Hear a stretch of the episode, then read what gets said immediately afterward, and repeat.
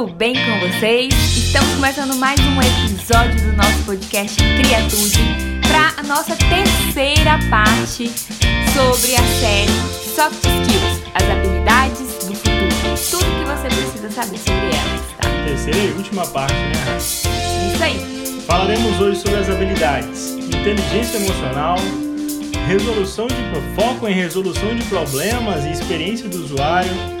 Falaremos sobre orientação ao serviço, sobre avaliação, análise de sistemas e sobre persuasão e negociação. São essas últimas cinco soft skills que compõem aquele relatório do Fórum Econômico Mundial de outubro de 2020 que está compondo e sendo servido de referência base para essa nossa série aqui de podcast sobre as soft skills. Lembrando que a gente tem aí dois episódios antes desse, tá? Se você tá conhecendo a gente hoje pela primeira vez, prazer, sou Rayane. Seja bem-vindo, sou Felipe.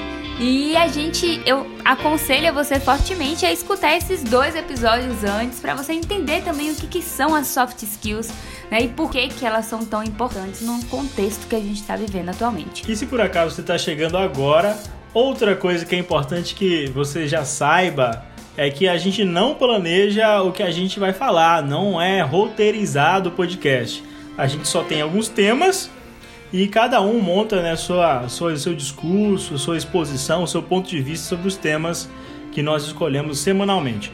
Inclusive, a gente podia fazer uma votação lá no Instagram, Criatude, para decidir qual seria o tema do nosso próximo episódio da semana que vem. O que, que você acha? Acho legal, hein? É uma responsabilidade de vocês escolher isso pela gente. Beleza.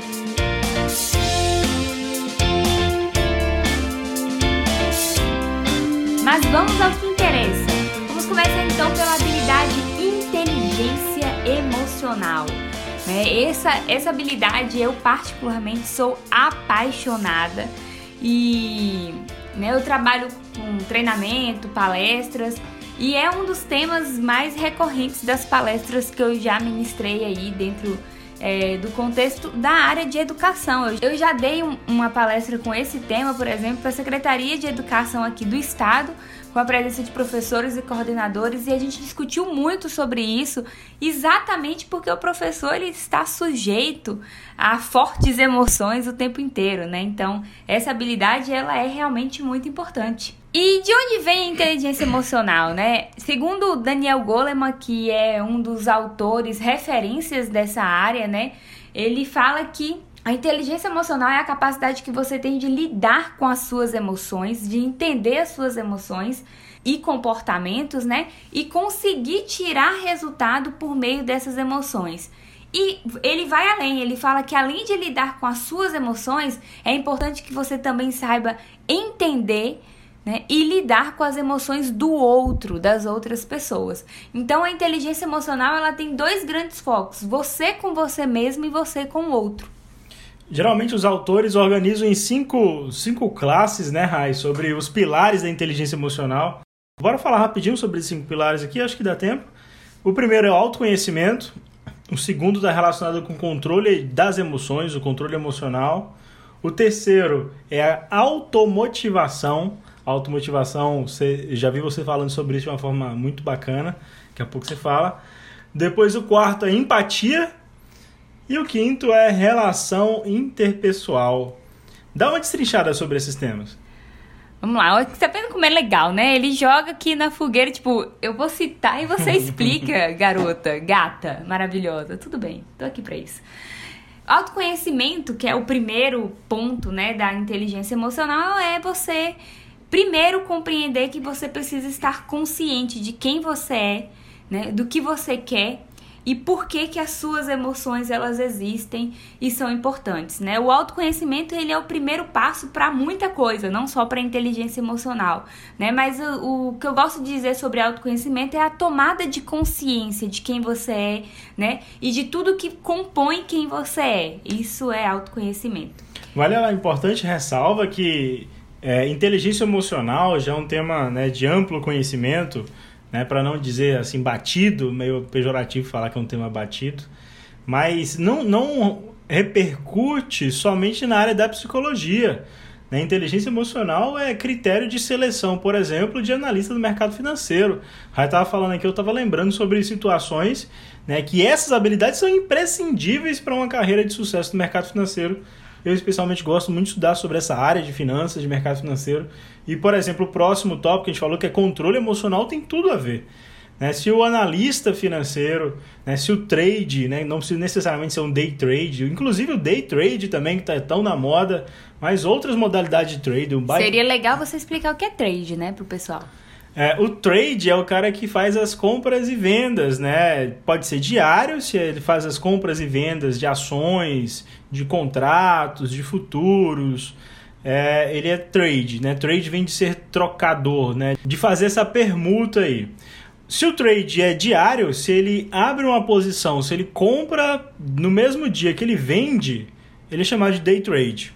Se ele compra nessa semana e sei lá, no próximo mês, ou na semana seguinte, ou daqui 15 dias, ele vende, ele é chamado de swing trade. Né? Um período já um pouco de médio prazo. E se ele compra e esquece, ele confia na governança da empresa, conhece a toda o grupo gestor, CEO, CFO, né? ele estuda sobre o comportamento e a gestão da empresa, ele é chamado de position trade, que é também conhecido mais vulgarmente como buy and holder. É o buy and holder é aquele cara que compra e esquece, vira sócio mesmo. Já o trade ele tem um perfil mais de ser trocador mesmo, de comprar, esperar agregar valor e vender. Controle emocional é uma habilidade imprescindível para isso. A gente vivenciou isso no mercado financeiro ano passado. O mês de março foi um dos piores meses históricos da Bolsa Brasileira. Né? A grande maioria das ações caíram pelo menos 30%. Tem ações como a CVC que caiu 70% e até hoje não se recuperou. Né? A CVC é aquela agência de turismo para vocês terem uma ideia, teve um momento do, do mercado de ações brasileiro que aconteceu no passado, que no mesmo dia teve três circuit breakers. O circuit break é o momento que o mercado de ação ele para de funcionar. É uma medida protetiva que a própria B3, a nossa bolsa brasileira, tem porque ela nota no comportamento dos acionistas, né, no comportamento dos traders, uma angústia, um desespero, é um momento de desespero que a bolsa fecha, para de funcionar por 15 minutos, deixa a galera respirar, voltar à consciência para o mercado deixar de ser emocional e voltar a ser racional. Depois o mercado volta a funcionar. Controle emocional é imprescindível. Por exemplo, a bolsa tem um mecanismo de defesa em relação a isso, porque a galera perde a cabeça. E controle emocional é basicamente isso, né? É interessante sobre o controle emocional que o Felipe falou que é importante para essa profissão, mas hoje né? Mais do que tudo é importante para qualquer profissão, porque a gente está em um ambiente volátil, né? A gente está vivendo em um ambiente que é, é, é, líquido, né? A gente não consegue mais ter uma, uma normalidade dentro de padrões que a gente conhecia antes. E tudo que tira a gente, né, do, da zona de conforto pode causar instabilidade emocional. Então, o controle emocional, o que, que, o que, que é isso, né, no conceito ali? É você conseguir depois que você tem o autoconhecimento, que é a primeira parte, de você saber quem você é, ter consciência das suas emoções, o controle emocional é você conseguir identificar quando cada emoção ela surge, quando, quais são os gatilhos emocionais que fazem com que você tenha algum comportamento específico.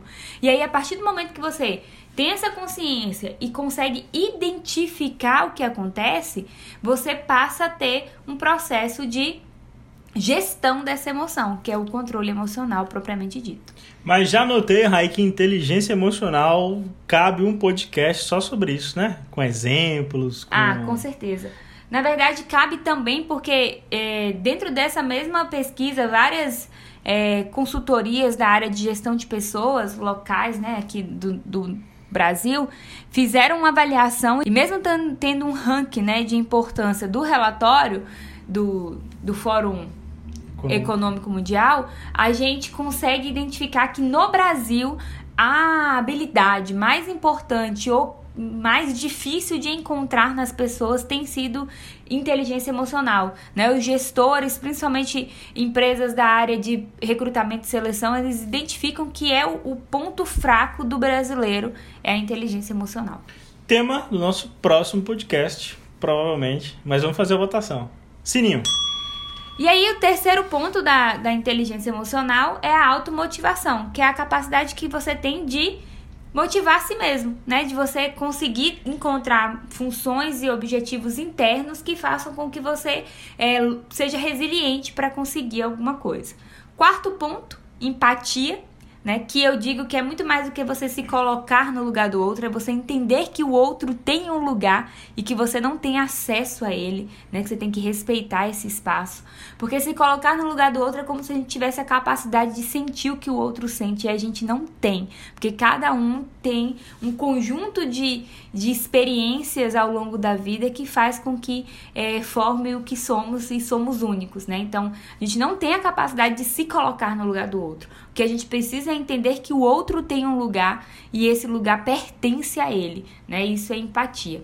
E quinto e último, relação interpessoal, né? Que eu acho fantástico o jeito que Daniel Goleman agrupa essa, essa ordem, porque as três primeiras é você com você mesmo, autoconhecimento, controle emocional e automotivação. Só depois que você consegue ter inteligência emocional para lidar com você mesmo é que você vai partir para o outro que é o conjunto de empatia e relação interpessoal. Então, relação interpessoal é a capacidade que você tem de se relacionar né, com as emoções de outras pessoas, deixando transparecer aquilo que é melhor nessa relação. Legal, bora para a próxima habilidade. Próxima habilidade é foco na resolução de problemas e user experience, experiência do usuário. UX, né, da sigla em inglês, que tá na moda. Todo mundo tem falado de UX design, todo mundo tem falado disso. O foco na resolução do problema. Olha só, é uma habilidade do relatório do Fórum Econômico Mundial, o foco na resolução de problema, porque nós somos habitualmente, por uma questão evolutiva e fisiológica, predispostos a serem focados no problema e não na resolução. A gente já chegou a comentar sobre isso em outro podcast, no podcast passado até, que faz parte né, de uma habilidade que o ser humano, a raça humana, desenvolveu, Homo sapiens sapiens, para preservar sua espécie. Então, ser focado ao encontrar problema e ficar aficionado e fixado naquele problema faz parte de um dos fatores que determinou a prevalecência da, da espécie sapiens sapiens e isso contribuiu é, em ser quem somos hoje. Porém, porém, agora, né, que já somos seres evoluídos, temos muito que evoluir com certeza, mas já somos razoavelmente evoluídos. O foco agora não precisa mais ser no problema, o foco agora é na solução. E uma lógica né, que ilustra isso, eu vou contar aqui na, na forma de uma historinha que eu vou narrar para vocês. Foi um fato, não se sabe bem se isso aconteceu de verdade, está relacionado com a missão que foi realizada para a Estação Espacial Internacional né? E a estação ela é, é, ela é habitada né, por astronautas do mundo inteiro, claro, tem, tem uma organização centrada na NASA em relação a isso, que, que monta as escalas, enfim. Certa vez, é, astronautas americanos e russos, né, que mais frequentam a Estação Espacial Internacional, tiveram dificuldade, notaram a dificuldade em escrever no papel quando chegava lá na Estação Espacial Internacional, porque lá, né, para quem ainda não conhece, ela orbita o nosso planeta, essa estação. E então a gravidade lá na Estação Espacial Internacional ela é próximo de, de nula, simplesmente não há gravidade ou é bem pouca. Inclusive a galera está estudando justamente é, como fazer gravidade internacional, é, gravidade artificial para o pessoal que está lá. Mas o fato é que eles não conseguiam escrever a caneta porque, como não tinha gravidade, a tinta não descia. Para que, que a tinta vai sair da caneta e ir ao papel se não existe a força gravitacional? As nossas canetas esferográficas, ela tem uma esfera mesmo na sua ponta, e aquela esfera vai girando e vai liberando a tinta que está naquele tubo de tinta. Basicamente é assim que funcionam as canetas. Tá. Esse problema pertenceu aos Estados Unidos e à Rússia e aí os Estados Unidos desenvolveu uma caneta super tecnológica e já mandou por uma missão até não tripulada lá para os astronautas, até pra, por questões né, de poderio tecnológico e tudo mais. Estados Unidos montou uma, uma caneta super tecnológica, pressurizada, que fazia com que fosse possível é, escrever no papel lá na estação espacial. E isso aí demorou alguns meses, né? Quatro, cinco meses de pesquisas, de desenho, porque tinha que ser uma caneta pressurizada ao mesmo tempo extremamente segura, né? Não pode ter um acidente com algo pressurizado na estação espacial. Ao mesmo tempo, a Rússia também pensou a respeito desse problema. E sabe o que a Rússia fez para resolver esse problema de escrever lá na estação? Mandou um lápis para os seus astronautas. E lápis, grafite, ele simplesmente não é pressurizado, né? É um instrumento de amplo uso. Todo mundo sabe que para escrever usando um lápis, basta o mínimo atrito do grafite, do lápis, com papel. E foi problema resolvido de duas formas. Só que os Estados Unidos estava mais focado no problema, criou um novo produto inovador tecnológico, demorou meses, gastou alguns milhões de reais nesse desenvolvimento e no lançamento e na entrega, enquanto que a Rússia só pegou um produto de amplo uso e entregou para os astronautas. Aqui a gente ilustra mais ou menos como a Rússia estava focado na resolução do problema. A Rússia resolveu o problema. Estados Unidos estava mais focado no problema. O foco na resolução do problema tem a ver com isso, né? Buscar uma alternativa muito mais simples para um problema recorrente de amplo conhecimento. Muito legal esse exemplo que o Felipe deu e me faz lembrar de vários outros exemplos que a gente vive dentro de organizações no dia a dia, né? É, me lembrou também de um, um episódio, um exemplo que é bem usado, talvez vocês já até escutaram, sobre um problema que estava tendo no processo produtivo de creme dental e algumas caixinhas estavam sendo fechadas, lacradas, sem o creme dental. E, e aí isso dava problema, né? Obviamente. O que, que eles fizeram quando descobriram esse problema? Tentou toda uma equipe de desenvolvimento para achar né, uma solução para esse problema, desenvolver uma balança ali que, que quando passasse a caixinha e a caixinha não tivesse o peso exato, ia pegar. Super precisa, né? Eu é, lembro dessa história. Ia pegar e ia vir uma. Parar o processo produtivo. A esteira. E, é, toda a esteira, e ia vir alguém e tirar aquela caixinha, uma, um processo que ia depender desse peso. E aí os engenheiros fizeram isso, gastaram, né, como o Felipe fala, alguns milhões, né, e investiram nisso, desenvolveram esse processo e aplicaram dentro do processo produtivo dessa fábrica. Depois de alguns meses, eles foram visitar né, o operacional e viram que a máquina estava parada. E eles ficaram assim, horrorizados e chateados e foram conversar com o pessoal da equipe e falaram, pessoal, por que, que a máquina está parada? Aí ele falou assim: ah, toda vez que tinha um problema, essa máquina parava tudo, a esteira, a gente tinha que vir aqui, tava é, duas, atrapalhando três horas para calibrar de novo a balança. E aí eles falaram assim: a gente achou um jeito mais simples de resolver. E eles falaram como? A gente pegou um ventilador e colocou aqui, como as caixinhas estão vazias, quando passa pelo ventilador, se tiver vazio, o ventilador sopra elas para fora da esteira e tá tudo resolvido. Esse exemplo e o exemplo que Felipe deu me faz pensar que essa habilidade específica ela não pode ser separada, ela não pode ser destrinchada. Felipe falou no foco na resolução do problema e ele não comentou sobre a experiência do usuário. E eu acho que essa habilidade ela tem que ser falada de maneira conjunta, né? É, o fórum ele traz algumas outras abordagens sobre o problema, outras habilidades, só que essa habilidade específica também sobre o problema ele fala resolução de problema e experiência do usuário, porque eu acho que a, o que, que a gente tem que aprender com isso é que a gente precisa fazer um diagnóstico com base partindo da experiência do usuário, de quem está fazendo, né? Essa solução do problema que o Felipe trouxe que eu achei fantástica seria simples, né, para os Estados Unidos se eles tivessem olhado a ótica de que para que que eles querem usar a caneta, né? Para que que serve isso? A mesma coisa. Para que que a gente quer que a caixinha é, saia do processo? Então são coisas que se a gente pega parte do pressuposto que quem faz, quem usa, quem executa e quem tem o melhor, a melhor fonte de informação para a gente chegar na solução, é muito mais fácil. É mesmo, sobre experiência do usuário, tem algumas, algumas noções também. A origem da experiência do usuário vem do universo tecnológico, né, de programação de sites, inclusive.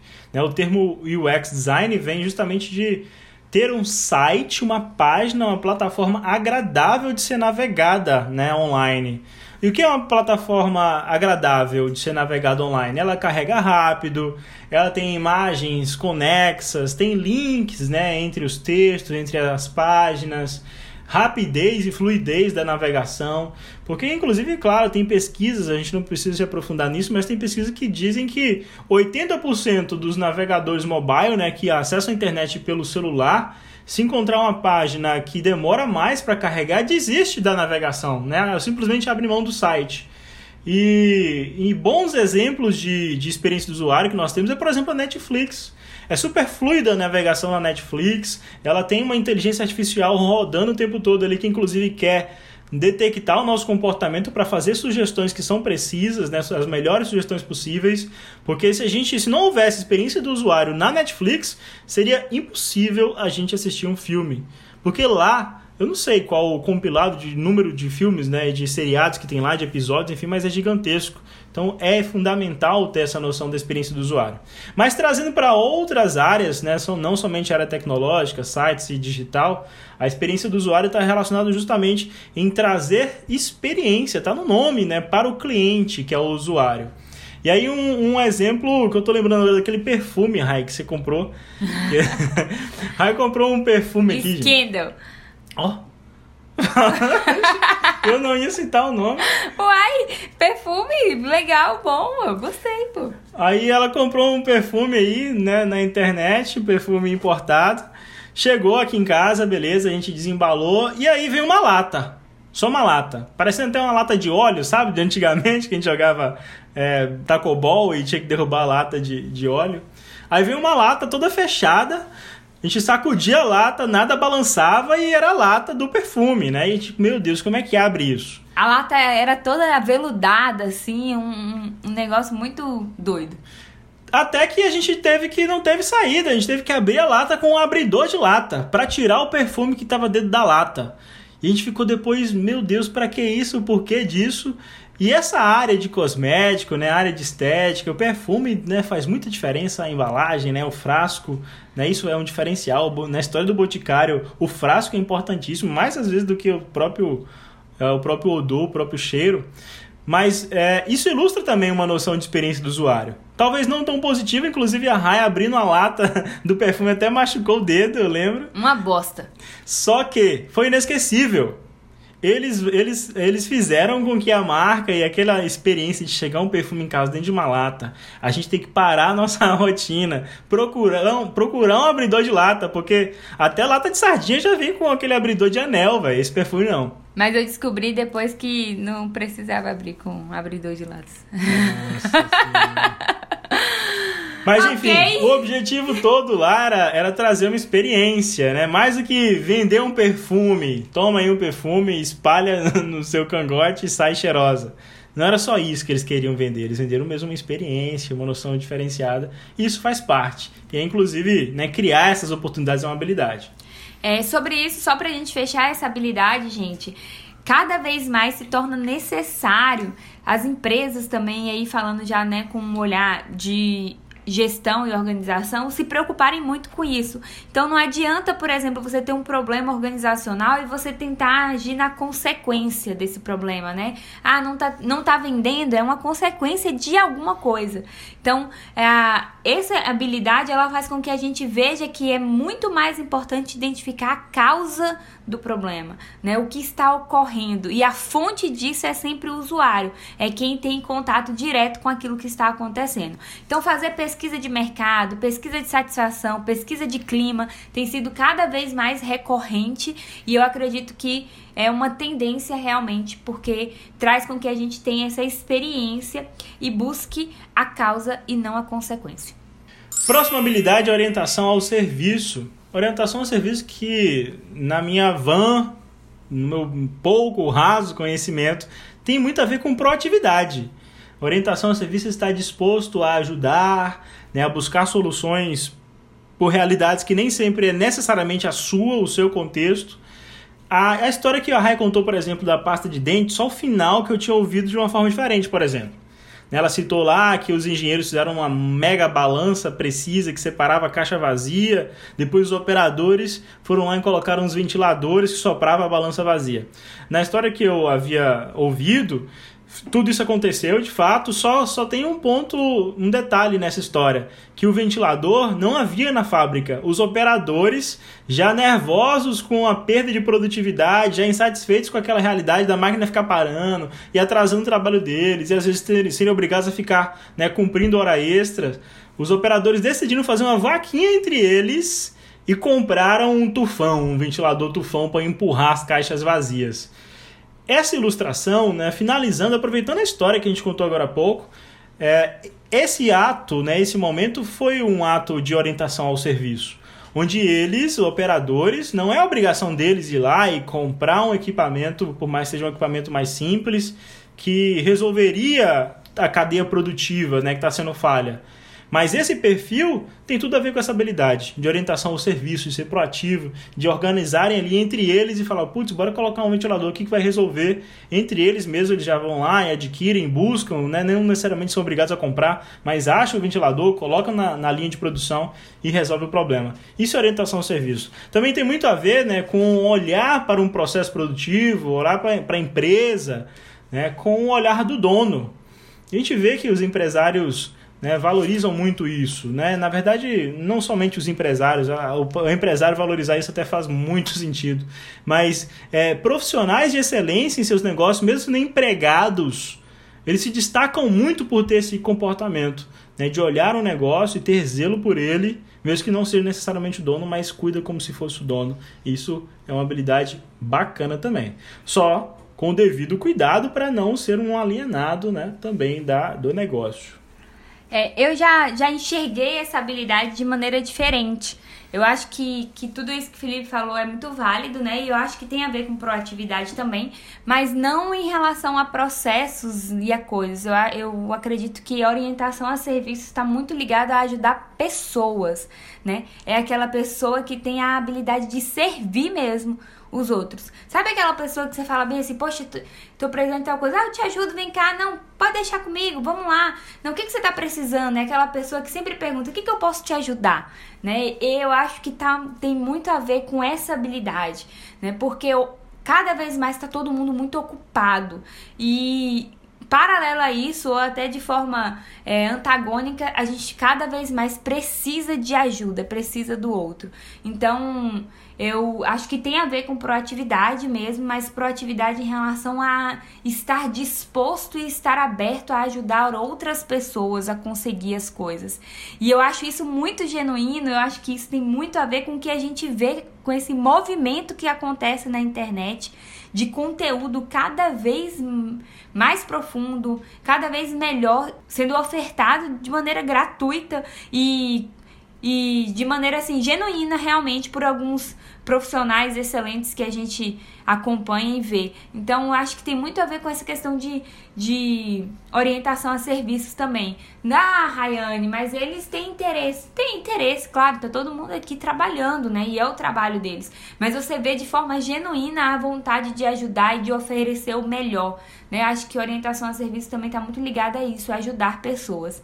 E aí me lembra uma teoria que eu estudei no, no, na minha formação de coach, que eu não estou lembrando o autor exatamente, mas fala sobre as linguagens do amor.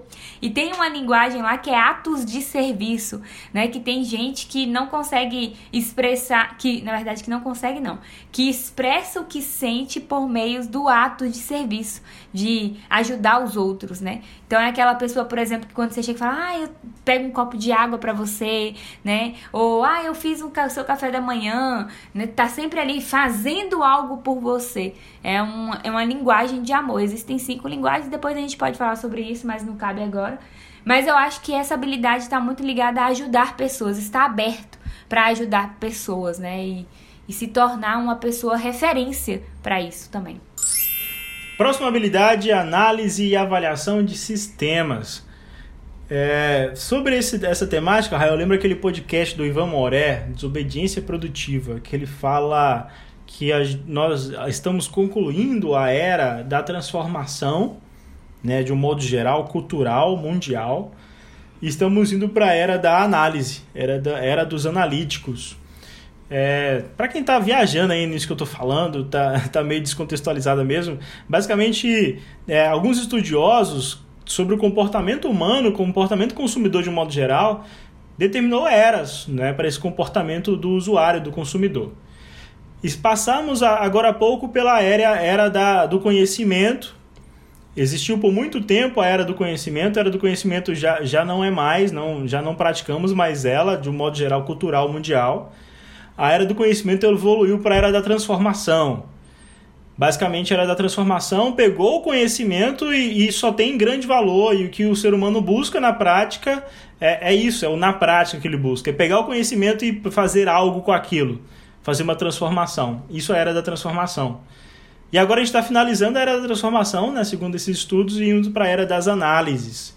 Que agora o foco é justamente em analisar dados, é, é o estudo né, dos grandes dados, do Big Data, é, esses estudos que, com base nas análises, chegam a resultados muito, muito precisos, né, um resultado muito eficiente.